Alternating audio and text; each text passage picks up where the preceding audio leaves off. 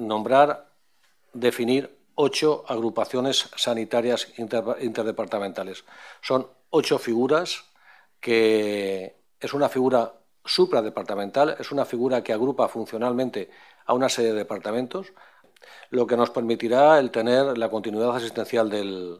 del paciente, absolutamente imprescindible, tener una cartera de servicios mínima básica en cada agrupación sanitaria interdepartamental que pueda cubrir cualquier tipo de patología, a excepción de los trasplantes.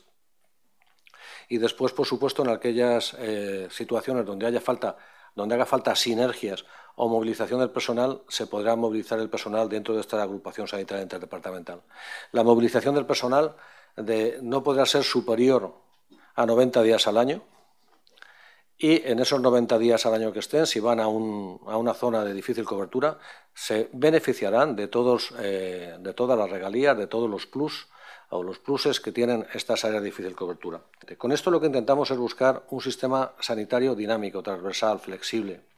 eh, homogéneo, equitativo, de tal forma que podamos buscar sinergias para la atención de los ciudadanos, para la atención de cualquier tipo de patología, para la atención de cualquier tipo de, de asistencia sanitaria, bien desde el punto de vista de la promoción, la prevención o la asistencia.